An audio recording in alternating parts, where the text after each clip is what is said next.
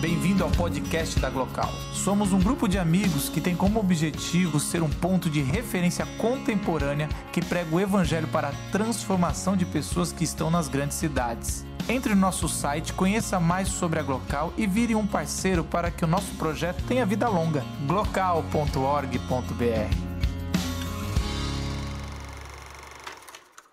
É, o Lucas falou, como ele disse, essa questão da existência ou não de Deus ela é muito antiga, né?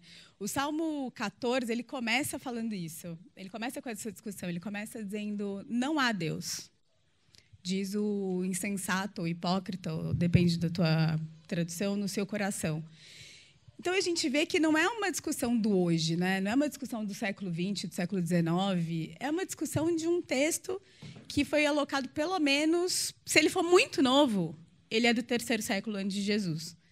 Então, talvez essa seja a discussão mais antiga ou uma das mais antigas da humanidade, né? O que, que tem para além de mim? O que, que tem para lá? O que, que tem nos céus? O que, que tem para fora de mim? Para fora do outro? Nesse lugar que talvez a gente não veja e não, não encontre. O Pondé, o Lucas vai se revirar, né? Porque ele veio aqui e citou Zizek, Brecht. E eu vou citar o mais popular que a gente tem no momento, famosão, é o Pondé. E ele, eu não sei se vocês já viram, mas ele tem uma série no tá no YouTube, tá no canal dele que chama Peripatético.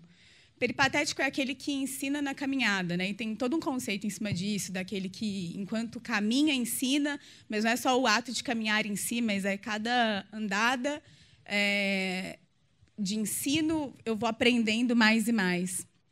Jesus era um mestre peripatético, ele era um mestre que ensinava na caminhada, que ensinava no passo a passo, que ensinava, é, pegava na mão e levava junto, e ensinando.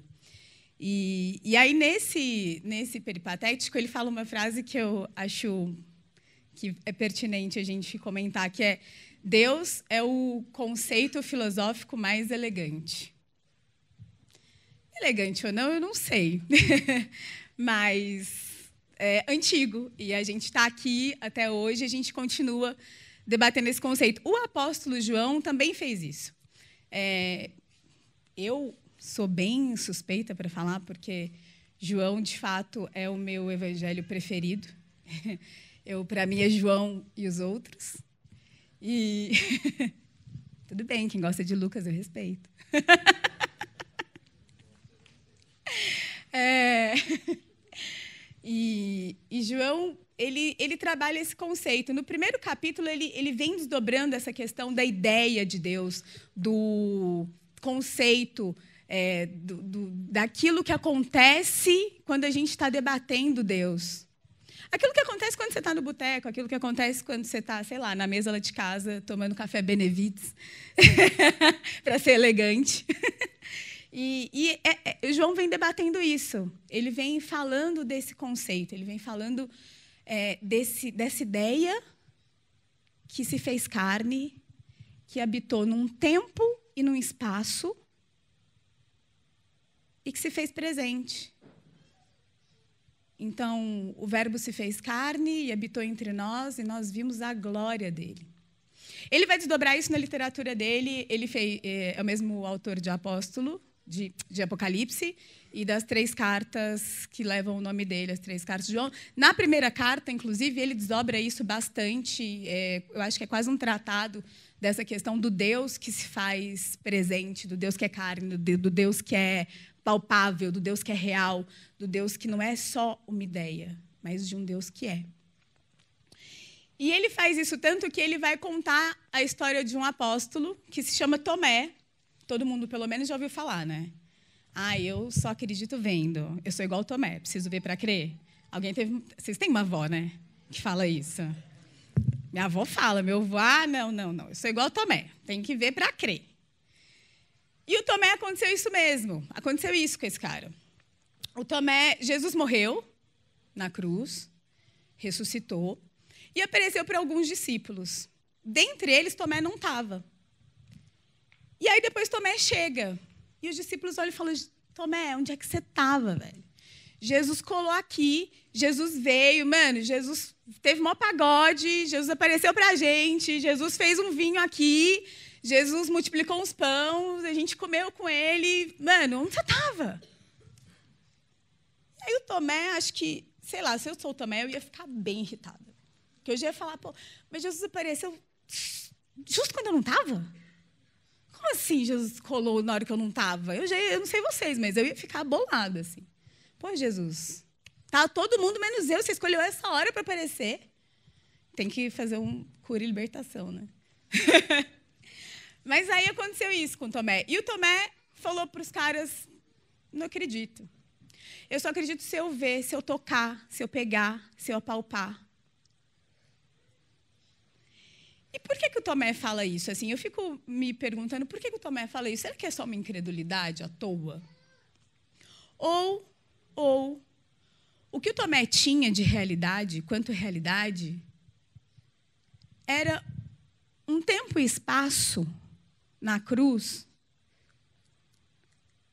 que dizia para ele que a realidade daquilo tudo era a morte que aqueles três anos que ele passou andando com aquele cara, falando que era Deus, falando de todo um reino, falando, dando ideias, dando conceitos,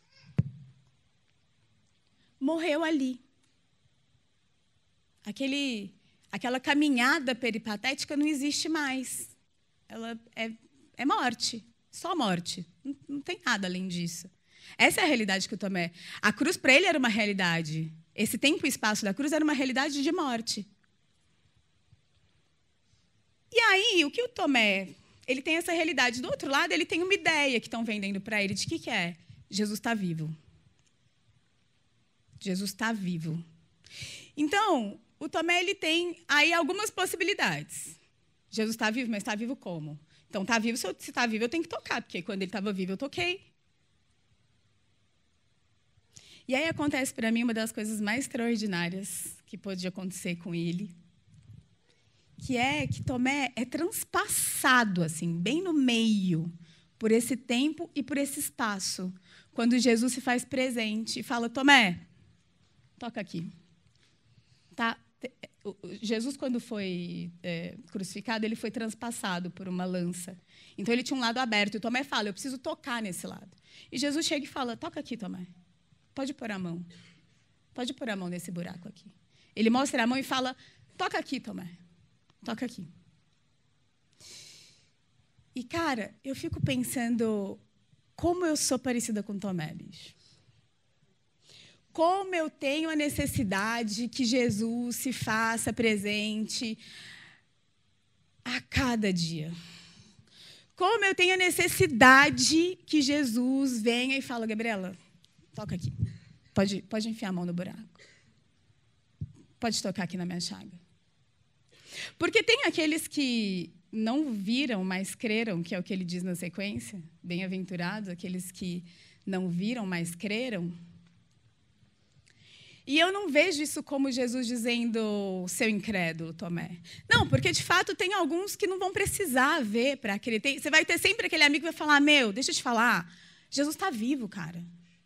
Jesus está vivo. Né, Lucas? Você sempre vai ter esse amigo para te falar isso. Aconteceu comigo, eu tô ligada, eu toquei. Mas você vai ter a gente como eu, como Tomé, que precisa que Jesus venha. E aí o mais lindo é que Jesus vem. Jesus não julga Tomé.